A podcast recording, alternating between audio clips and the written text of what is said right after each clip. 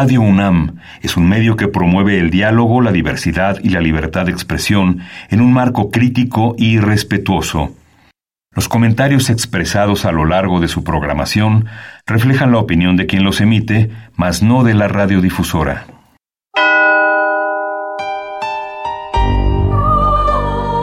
Abrazados por la luna para morar en la oscuridad y explorar los misterios al interior de cada uno de nosotros.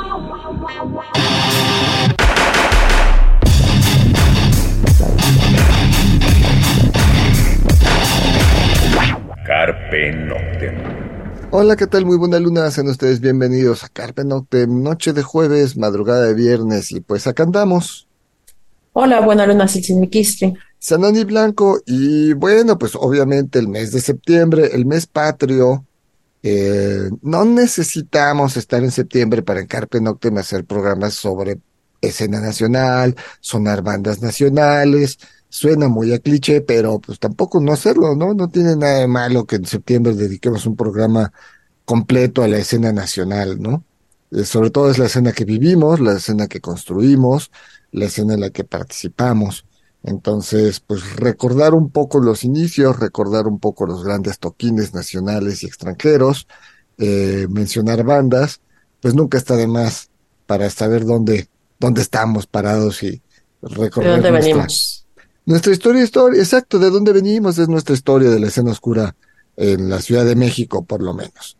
Entonces, pues vamos a arrancar con la primera banda, vamos a ir como de, del tiempo de allá para acá escogimos a Cabaret en Clausura, una de estas bandas en los ochentas que no, no dejó un disco, esto lo tomamos del, del, del demo. Eh, vamos a escuchar Cabaret en Clausura y, y regresando platicamos un poquito, un poquito de ellos.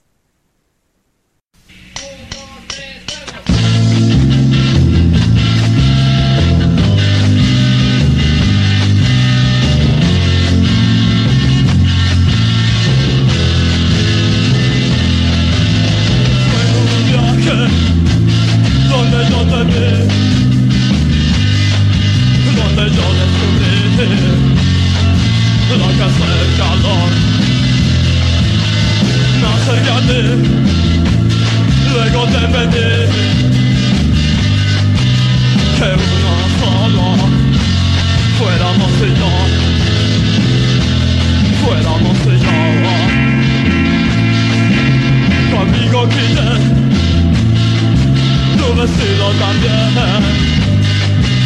tus medias bajé y por último tus pantalones.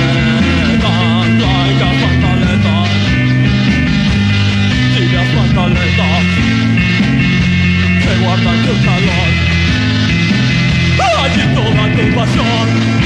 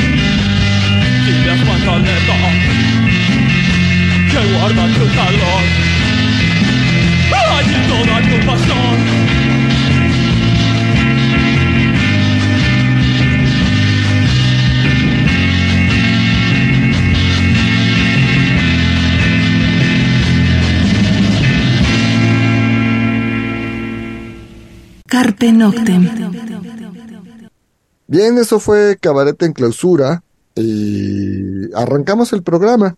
Cabaret en Clausura pues fue una de estas bandas en los ochentas cuando todavía no teníamos una escena oscura declarada, y vamos a decirle así. La escena oscura pues nace obviamente en Inglaterra, nace justamente a finales de los 70, principios de los 80. Eh, va a haber una influencia eh, no tan... En México pues las cosas nos llegan tarde. Ahora con el Internet... Llegaban, ajá, exacto. ¿no? Llegaban con, más el, tarde. con el Internet las nuevas generaciones reciben todo prácticamente eh, pues así como van saliendo, ¿no? O sea, los nuevos sencillos, los nuevos materiales de los artistas que ellos buscan o artistas similares, pues las plataformas digitales te dicen nuevo material de, y pues de inmediato vas, o las bandas te anuncian a partir de tal fecha nuevo disco. Pero en esas épocas, en los ochentas, no teníamos eso, era eh, buscar y ver y recibíamos las cosas meses después de haber salido, si bien nos iba eh, ahí en el Tianguis del Chopo, ¿no? Eh, y sobre todo al principio de los ochentas, digamos que entre el 80 y el 85, pues menos, porque el Tianguis del, del Chopo va a aparecer por ahí del 86. Hacia atrás no existía el Tianguis, entonces tampoco había una forma. Sí había tiendas de discos, sí estaba eh, eh, este, eh, algunos lugares, algunos espacios, pero pues no, no recibíamos el, material luego, luego, ¿no? No, como dices bien, llegaba material así de boca en boca y pues en esa década pues teníamos como la influencia de lo que llegaba de música comercial, ¿no? De entre comillas de España, de lo que era la movida española, nos llegaba en los en la primera parte de la década de los ochentas y de ahí vienen algunas influencias también. Ya después pues, llegó la música ya in- eh, de, Inglaterra, de, de España, de, Alemania y de otras partes de Europa y Estados Unidos. Sí, había espacios radiofónicos aquí en Radio UNAM. Eh, alguna vez platicando con gente de Radio UNAM, decía, pues los, el primer, la primera estación de radio que sonó Bauhaus en México fue en Radio UNAM y fue en tal programa, ¿no? Ya no recuerdo qué programa nos, no- nos lo mencionaron. Y una, de- eso nos lo comentó alguien de la directiva de Radio UNAM hace muchos años, cuando Carpe Noctem también empezaba, ¿no? Entonces, en Radio UNAM, en Radio Educación, sonaban ciertas cosas, eh, eh, sí estaba el Hip 70, estaba, bueno, la pérgola, sí había lugares, ¿no? Este, donde poder conseguir cierto material, pero pues a lo mejor si no conocías, pues estás viendo los discos y pues se seguía, te seguías de largo. Además eran discos importados, entonces era, eran caros. Mucho más sí, caros. el vinilo nunca fue barato, pero eran mucho más caros los importados, y si no conocías el nombre, te seguías de largo revisando material, ¿no? Ahora, como dice Celsin, después a la mitad de la década de los 80, por ahí del 85, 86, México empieza a recibir todo lo de la movida madrileña, que hoy, eh, en ese momento era la movida madrileña, que era enfocada nada más Madrid, empezó a crecer, se le quedó el nombre y realmente todo lo que sucedió en España eh, lo conocemos bajo ese nombre, aunque hay muchas, muchas bandas que llegaron, no no eran de la ciudad de Madrid. Se junta con eh, que en Argentina, el gobierno argentino, al entrar en guerra con Inglaterra por las Malvinas, prohíbe la radio y en la televisión todo lo que sea en inglés. Ya ni siquiera se fueron a lo británico, prohibieron todo lo en inglés. Eso ayudó a levantar el, el, a la escena local argentina. Entonces aparecieron muchos proyectos que hoy conocemos, pues grandes proyectos, y obviamente dentro de ese underground, de su underground local, pues aparecieron también proyectos que, que pertenecían a una escena oscura argentina o a una escena oscura española, y de una u otra forma van a acabar influenciando a México, ¿no? Vamos a otra rola, Celsin. Vamos a escuchar ahora a las ánimas, eh, o las ánimas del cuarto oscuro. Eh, esto se llama Pueblo Fantasma. Recuerden que las ánimas se juntó, bueno, reapareció, no, más bien solo es el vocal con otros músicos. El año pasado tocó y ya están las fechas anunciándose para el cuarto, la cuarta parte de este año, es decir, por ahí de octubre, noviembre, diciembre, cuarto trimestre, ya hay fechas anunciadas pendientes. Esto es Pueblo Fantasma, las ánimas, la escuchamos, regresamos.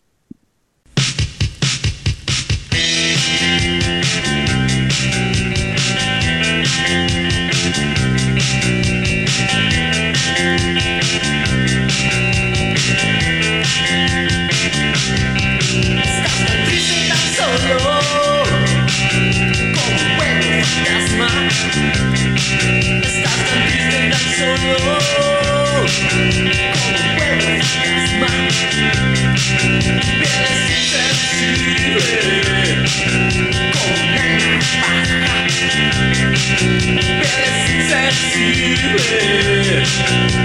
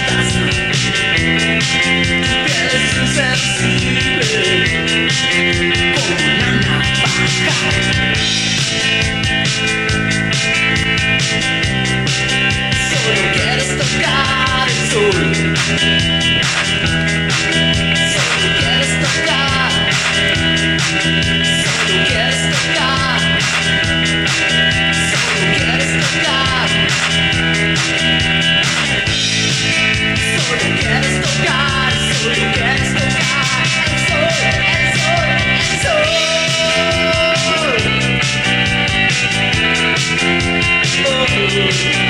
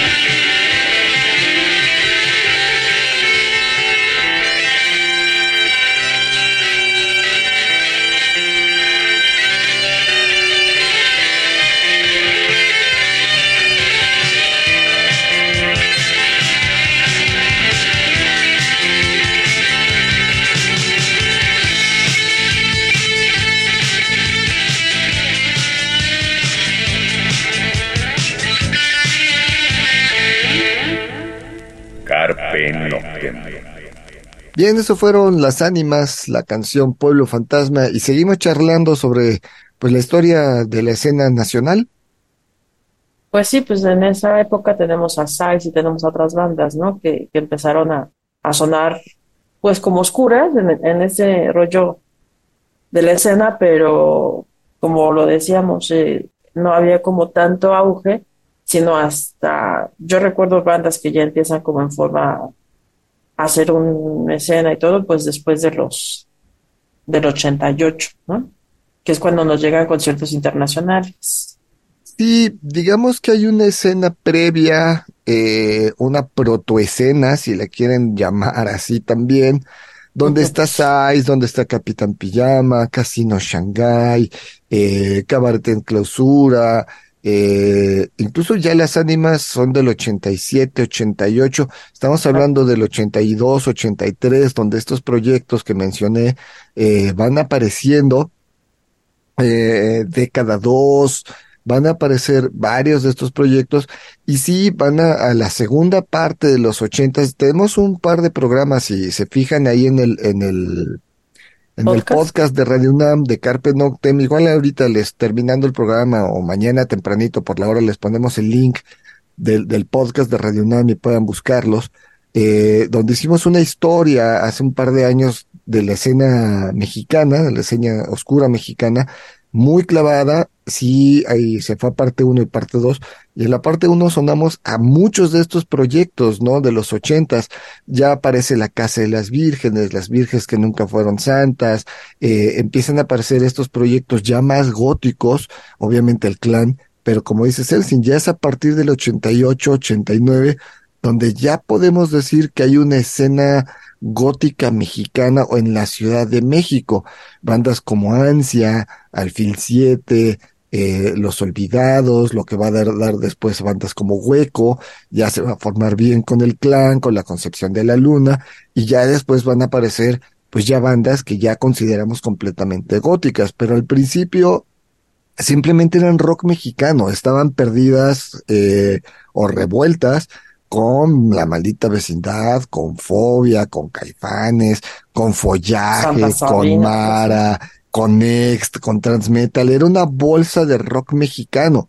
Y como dice Celsin, cuando empiezan los conciertos de las bandas internacionales, eh, ahí cambia todo. Cuando viene London After Midnight, cuando viene Christian Death, cuando vienen eh, estas bandas.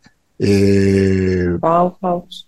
Bauhaus, pero ya, ya estamos Clan of Cymox, ¿no? También. Clan of Cymox, ya hablamos ya de los noventas, ya estamos hablando del 92, 93, a Cymox viene en el 98, 97, 98, eh, Bauhaus vino igual, por ahí del 97, 98, eh, The Wake, que recién estuvo, pues había venido en el 95 a Rocotitlán, eh, ya más para acá, Viene Jean Love Gisbel a Rocotitlán, pero eso ya fue como por el 99, 2000, ¿no? Celsin, este, Sí, o más o quizá menos. 98, pero ya hablamos, Dead Can Dance había visitado ya el Teatro Metropolitan en el 95 y había público, digo, hicimos los programas de, de este, de, del Dark Ambient y demás, y decíamos, bueno, hay mucho público que no es de la escena oscura, oscura y que sigue a bandas como Dead Can Dance, pero bueno, el Teatro Metropolitan se había llenado tres ocasiones,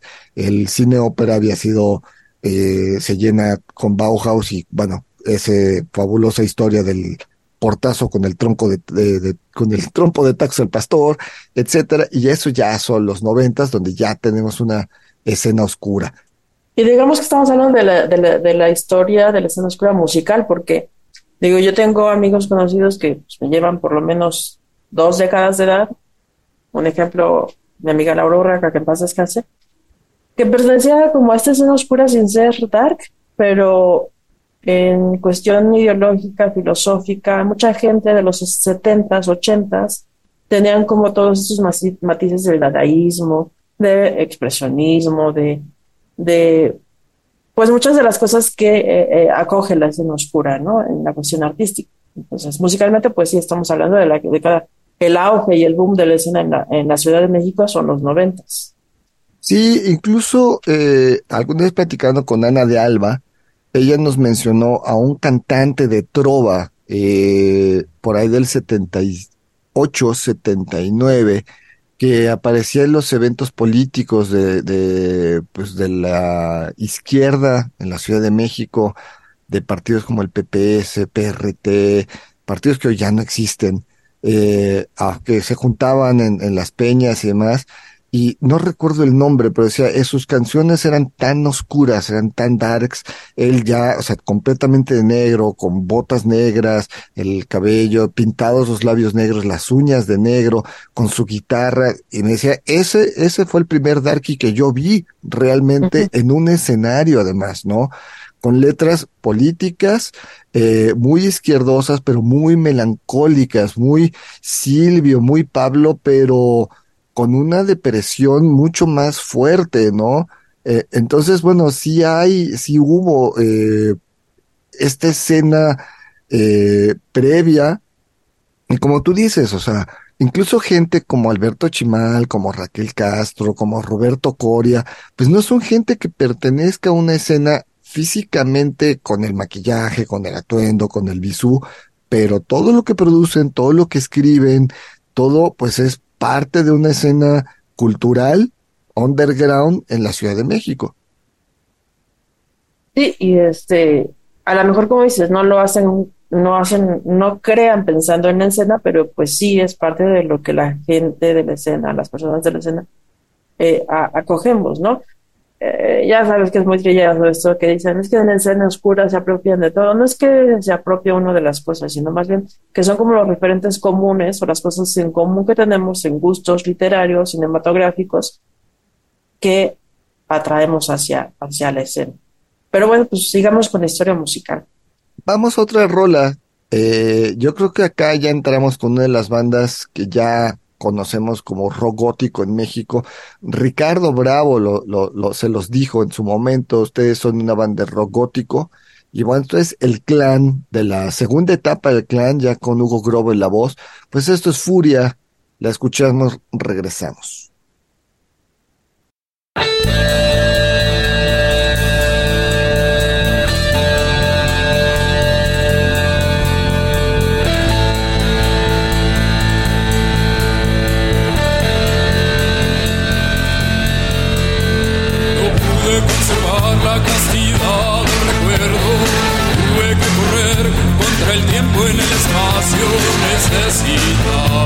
Saciar el ansia de haber probado lo que tuve. Necesitaba gritarme a la cara que voy a lograr lo que algún día conseguí. Bebo mi angustia, no borro el pasado ni detengo el futuro. Cerrar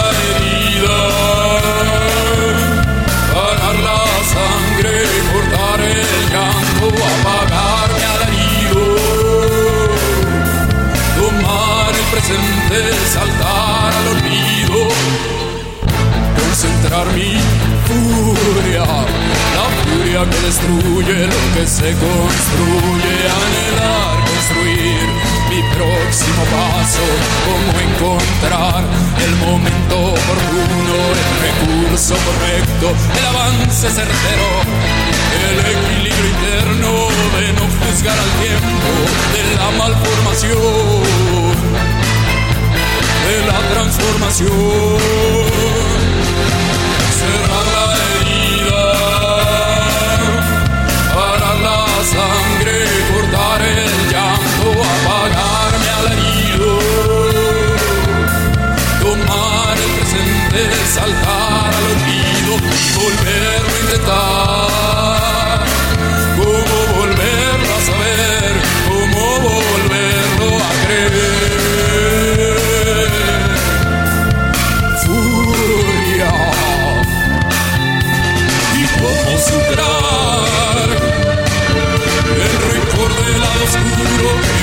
opaca mi sonrisa y cómo escapar caída contundente del abismo que me asfixia.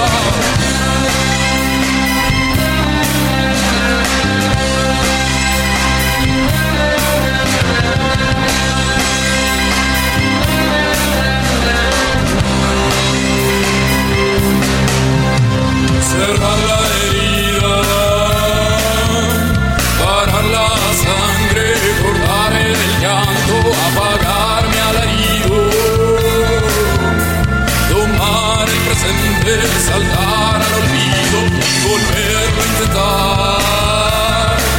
Cómo volverlo a saber, cómo volverlo a creer. Furia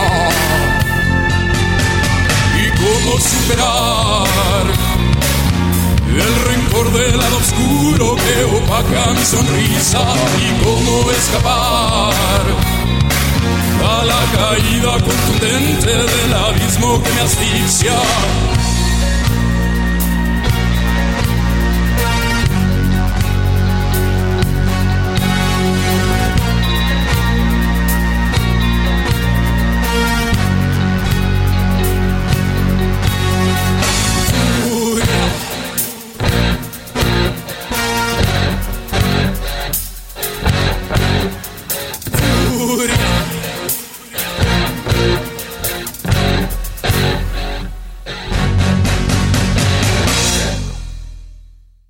Carpe Noctem. Bien, eso fue el clan, la canción Furia, y seguimos charlando ya de, de una escena ya más formada en la Ciudad de México. Pues sí, ya aquí en esta etapa tenemos a Clan, tenemos a Valoror, tenemos a este a Eterna, Eterna. Valeria, Zenovita, este había, bueno, Chico obviamente también es como de esa época, pero pues su fuerte lo, lo desarrolló en, en Alemania y después regresó como a, a México, ¿no? Aunque sí sus inicios fueron aquí en México, obviamente. La concepción de la luna, la ya hablamos, ya hablamos de, de, ya aparece hueco como tal, ya hablamos justamente, yo creo que de la segunda mitad de los años 90, donde ya hay una escena completamente abierta, eh, ya empiezan a aparecer los lugares de nicho, cuando Los colectivos, además, ¿no? Además, ¿no? Ahora que entrevistamos a Nacho de la Alicia con el cierre de la Alicia, nos decía, no, pues acá, por ejemplo, tocó muchas veces Maldoror, ¿no? Y venían todos los góticos y venían, ¿por qué? Porque pues el Alicia tuvo 27, a- estuvo 27 años abierto. Y después ya apareció el Dada X. Y ya, pues con Armando, que hay una gran relación, le decíamos, no, pues ve, llévate todos los Darkies para allá, ¿no? Entonces ya no hacíamos mucho evento de Dark para apoyar el nuevo espacio que era el Dada X, ¿no? Para no quitarle eh, parte del público, era un, convenio que se tenía de palabra, de, de lealtad con Armando y, y, y Nacho de la Alicia, que tiene una amistad grande, ¿no? Junto con Maclovio del, del Ilvana y, y incluso un poco Gustavo del Bizarro, tienen esa amistad entre ellos y ese apoyo que se dan, que se dan lo- los lugares, ¿no? Pero bueno, ya que estamos hablando de lugares, pues aparece el Dada, aparece la UTA, después se divide, se queda la UTA por un lado y el, el Real Onder por otro lado. Eh, Antonio Camarillo, siempre nuestro necio, ya entramos a los 2000 donde pues aparece la Mezcali, hoy, veintitantos años después, o diez y tantos años después, ya tiene la Mezcali, tiene el Black, tiene todo este lugar que es pues prácticamente es una cuadra con el restaurante, con la tienda de vinilos. Entonces, bueno, Antonio ha crecido su espacio de, de una forma exponencial, pero es parte de una escena que también eh, al día de hoy, a lo mejor me adelanto, se dice que ya el gótico está muriendo. No, no, no, no, para nada. Creo que justamente este crecimiento del black es la prueba de que no.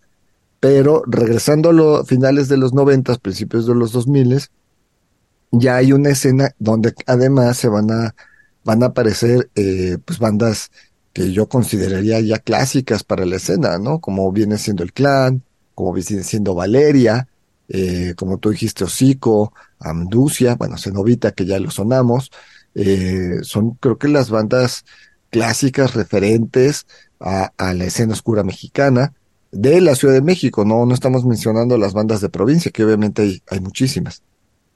Sí, es, este, y también estaremos hablando de que en esa época, pues la escena crece a la par porque los colectivos empiezan a producir las cosas, ¿no? Se empieza a hacer la escena de performance, de teatro, la escena musical, las producciones, este, los colectivos empiezan a, a desarrollar, eh, eh, bueno, ya que hay lugares como, el, eh, como la UTA y todo, empiezan a hacer las producciones como entre comillas temáticas de el, el Viva Glam y todo, que son eh, netamente 2000, finales de los 90, 2000.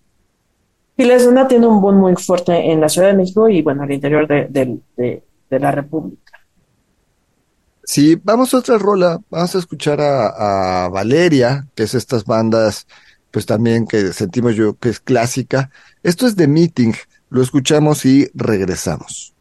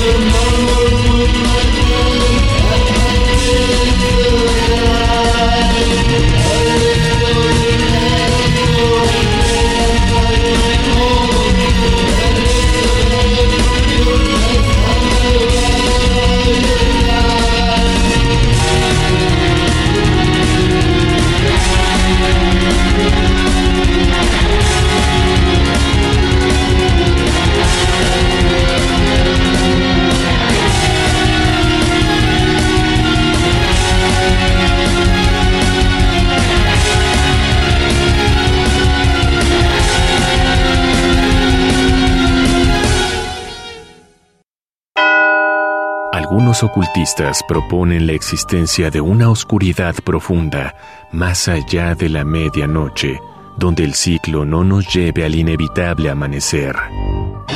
Disfruta la noche en la búsqueda de la oscuridad completa, perfecta. Carpe Noctem. Radio UNAM, experiencia sonora.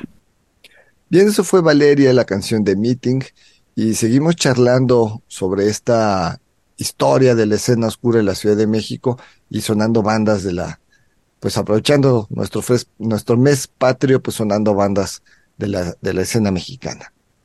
Y bueno, como te lo decía, yo creo que también tuvo mucha influencia que apareció en estas revistas, ¿no? Como Dark y como Gótica, que fueron a nivel nacional y que pues ahí también se dan a conocer los, los discos de con, con rolas de las bandas nacionales, ¿no? Que eso fue un boom importante porque se estaba produciendo de la escena para la escena. Ya no dependía la escena de otras, de otras áreas, de otros lugares, de otras personas, sino era de la escena para la escena. Sí, y además hay que eh, reconocer que en el caso de, de, las revistas como Gótica, digo, obviamente estuvo los fanzines como Carmen Vampire y algunas otros que estuvieron antes. Estas dos, lo que es Gótica y Dark, llegan a, a los puestos de periódicos, o sea, llegan a una masificación o una distribución mucho más grande a nivel nacional e internacional, porque Alguna vez Cristian Chavero nos decía, ¿no? Pues es que eh, Dark llega a, los, al sur de los Estados Unidos, llega a Los Ángeles, llega a, Texas, o sea, nos escribe gente de, de, gente de, por allá. Entonces, bueno, eso marca la, la, la distribución y obviamente pues la, la, la, expansión de la escena oscura de la Ciudad de México, pero sobre todo de cómo se, se hace cada vez más grande, ¿no? Y bueno, obviamente al llegar a los puestos de periódicos es porque también es negocio para las empresas, en este caso las, eh, las imprentas o las, eh, las empresas de, medios impresos. Sí, porque al final, al final de cuentas los, o sea, los medios públicos, las revistas, las empresas empezaron a voltear porque pues era obvio que de repente veías conciertos en el circo volador y las filas interminables, ¿no? Cuando estaba la crimosa en el circo volador y filas y filas y filas y concierto tras concierto tras concierto. Y lo mismo pasaba en el Salón Cuervo cuando llegaban las datas internacionales, o sea, la cantidad de gente que era, este, que los empresarios veían y decían, no, pues sí es que sí hay negocio, ¿no? Aquí, y que realmente, pues sí fue, como dices, ¿no? La expansión y el boom del escenario, pues fue 2000, básicamente, esa década de los 2000. Sí, sí, porque estos grandes conciertos se dan después del 95, ¿no? Entonces ya se convierte bien a partir del 2000. Eh, vamos a otra, otra rola. Lo que vamos a escuchar es eh, a Imon Coeli, ya estamos ya entramos a los 2000 justamente. Esto es Lost, lo escuchamos y regresamos.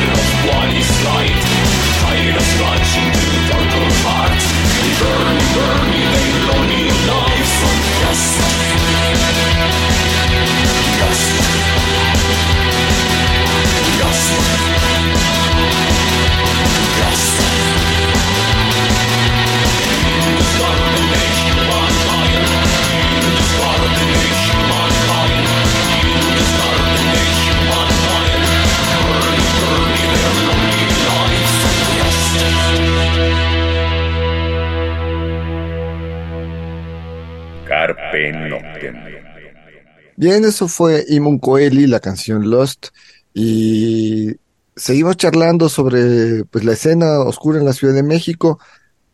Los grandes conciertos, obviamente también hubo grandes conciertos de bandas nacionales, tanto en el Zócalo, la Feria del Libro, en el Museo de la Ciudad de México, en el Circo Volador, ¿no? Eh, había muchísimas bandas, muchísimos proyectos eh, que aparecieron, los espacios radiofónicos, ¿no? Es, digo, Clausen estaba, estaba los cuernos de la luna en Rock 101, pero después ya aparece eh, eh, Clausen con su espacio, que hay que reconocerle a Clausen su persistencia, ¿no? A pesar de que... Gaveta 13, ¿no? Ajá, Gaveta 13, digo, cuando cierra, desaparece Rock 101, ella empieza a mudarse de estación en estación hasta que encuentra un lugar en, en el IMER y, y va pasando los cambios de, de, gerencia en, en, en el 105.7, los cambios de nombre, cambios de gerencia, cambios de estilos, y Clausen se mantiene. Aparecemos nosotros en 2005, eh, ya estaba cuando nosotros aparecimos justamente Aldo Altamirano, ya tenía un rato acá en Radio UNAM. Entonces, bueno, los, los medios, la escena empieza también a permear los medios de comunicación. Eh, afortunadamente, tanto Clausen como nosotros seguimos, eh, eh, y, hay algunos otros espacios por ahí eh, perdidos. Y, obviamente, pues también en Puebla, en el Estado de México, en las estaciones de radio, en Guadalajara. Juan justamente tiene, Juan vocalista de Aves a veces tiene su espacio de radio allá en, Radio UDG. Entonces, este, pues también la, la escena irrumpe en los medios de comunicación, ¿no? Así es, este, parte de esto, ¿no? Eh, decimos hay varias bandas, mucho, mucho que sonar para la escena nacional en esta, en esta década y muchos proyectos que, que se forman y se crean en los 2000 y muchos que desaparecen también, ¿no? Eh, o que cambian de alineación o que van dejando el proyecto en el camino. Digo, pues hay uno de los fuertes que, que, que deja de sonar en, en esa década, pues es Maldoror, por ejemplo. Sí, Maldoror que, bueno, también ya el, fallecimiento de Octavio, su vocalista, eh, pero sí, Maldoror fue, fue, inter, fue intermitente. Yo creo que es una de las bandas más de culto en la escena de la Ciudad de México, pero tuvo una historia un tanto intermitente, ¿no? Por ahí Paquiura, Ceciteres, eh, entonces, bueno, eh, eh, se hace también después el homenaje a Octavio, ya en pandemia, ahí, bueno, un poquito después de la pandemia, ahí en Dada X, que incluso estuvo su mamá. Entonces, bueno, vamos a otra rola. Eh, los 90, bueno, ya en los 2000 también el, metal gótico se hace muy, muy, muy fuerte. Yo creo que una de las bandas más representativas del género es Ercebet. Entonces, bueno, vamos a sonar a Ercebet de algo de su último disco. Esto es Eterna, pues lo escuchamos, regresamos que el tiempo se nos anda yendo.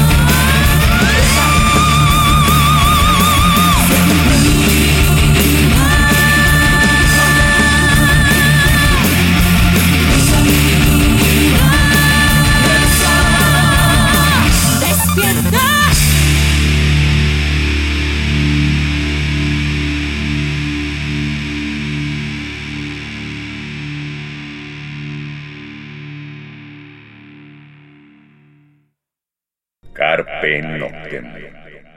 Bien, eso fue Ercebet, la canción eterna. Y pues el tiempo se nos anda yendo, Celsin, recordando, pues es que realmente una hora para tratar de resumir 30 años de escena oscura. Está en la ciudad complicado. es muy complicado. Simplemente, digo, Carpe Noctem nos dedicamos mucho a hacer estas cosas y a poner bandas nacionales casi siempre y a apoyar a los promotores y a la escena nacional. Eh, les vamos a poner los links de estos programas que hicimos, eh, parte 1 y parte 2 hace dos años y de hecho los repetimos el año pasado, si no mal recuerdo, eh, justamente porque pues había gente que nos preguntaba, entonces los volvimos a sacar al aire. Pero, pues sí, la escena oscura pues sigue creciendo, hay bandas nuevas, hay proyectos nuevos. Digo, de los colectivos, pues hay que mencionar, ya no existe tan activo, pero hace 10 años todavía la Orden del Cister, eh, tenía Claro. muchas, hizo muchas cosas, Daniel Drac como fotógrafo, como promotor, eh, más allá de que si les cae bien, si les cae mal, eso es otra historia, a la gente se le menciona ya que es reconocer su trabajo, por eso en Carpe Noctem mencionamos eh, a Clausen, ¿no? No porque tengamos espacios, eh, cada quien su espacio, vamos a decir, no mencionarla, claro que no, es parte de la historia de la escena oscura y le debemos muchísimo a Clausen, ¿no? Como alguien algún día dirá, no, Carpe Noctem le debemos mucho a, la- a, a Celsin y a Zanoni, a lo mejor si logramos legados, si logramos dejar historia, como sea, en el concierto de The Wake pudimos ver a casi 900 Darks de la vieja guardia, eh, y es cuando dices, no, no está muriendo la escena. Cuando ves los jueves Darks que tiene Antonio Camarillo en el Black, cuando ves que el Bizarro sigue abierto, que el Dada X sigue abierto, que la UTA sigue abierto, el Gato Calavera es más abierto a, ma- a otros géneros, pero tiene sus bandas, da- sus noches darky, sus eventos, este, el Real Under, eh, vamos, la escena sigue, el underground sigue, y pues esta resistencia, si quieren llamarle de esa forma, pues va a continuar, ¿no? Mientras la escena siga produciendo a nivel nacional e internacional, esto no se va a morir porque al final de cuentas son los creadores y las nuevas generaciones las que llevan, llevan ahora el estandarte. ya con el post-punk, eh, el revival y todo, con estas nuevas bandas que tenemos que se presentan en foros o que se presentaban en foros que de repente no eran parte de la escena, ¿no? Como Nirvana, como el 243 y como estas, eh, eh, eh, estos lugares en donde no eran propiamente foros de la escena que estaban sonando estas bandas, pues como dices, ¿no? Pues todavía hay pa- para, para, para sacar y producir, ¿no? Sí, está eh, justamente, por ejemplo, el, el centro de salud creo que es el espacio más nuevo. Bueno, el Antonio con la mezcal y, y demás podrían ser el Black el sitio más nuevo, pero Antonio ya tiene trabajando, entonces creo que el centro de salud es el espacio más nuevo. Sin embargo, el centro de salud tiene que 10 años, tranquilamente. No, yo creo que el centro de salud tiene como 16. Ah, mira, tiene más tiempo, ¿no? El circo volador tiene más tiempo, aunque el circo en su principio tenía de todo un poco. Eh, había Y ahora es básicamente metal, ¿no? El circo volador. entre metal y gótico. eh, de repente hacen ciertas cosas. Ojalá en ese sentido el espacio es muy grande, siga, se reabra otra vez a tener punk, se, se reabra otra vez a tener ska y además, porque el underground sigue siendo underground, no está tan masificado. Pero bueno, sí estaba el Imperial, estaba este el Tokyo Pub, estaba el, el había otro Pues la lugar. Victoria, la Victoria que de repente se siente aquí en Starkis también, o sea, lugares ¿Cómo que ya no? existen, que no eran propiamente de la escena, pero que eran bien escena, y hacía presentaciones, performance y conciertos, ¿no? el Caradura, ¿no? So- eran espacios, algunos ya no existen, eran espacios. La que- Diabla, Ah, bueno, ya, la, la Diabla, eh, el Antro, obviamente Rocotitlán, Rockstock, pues hubo Claro. grandes, grandes eventos, ¿no? Y bueno, pues de las nuevas bandas, entre comillas nuevas, porque estos ya son con los que nos vamos a despedir, pues tienen alrededor de seis, ocho años, pertenecen a este revival del post-punk, y pues con esto los vamos a dejar porque el tiempo ya se nos fue, Celsi. pues sí, pero bueno, espero que hayan disfrutado el programa y bueno, a buscar las bandas los que no los conoces, los cono- no los conocen ni los links, ¿no? De, de, de los programas anteriores para que retomen toda esta historia. Así es. Buena luna, ¿no? Buena Bueno. luna, Celsin Kisley.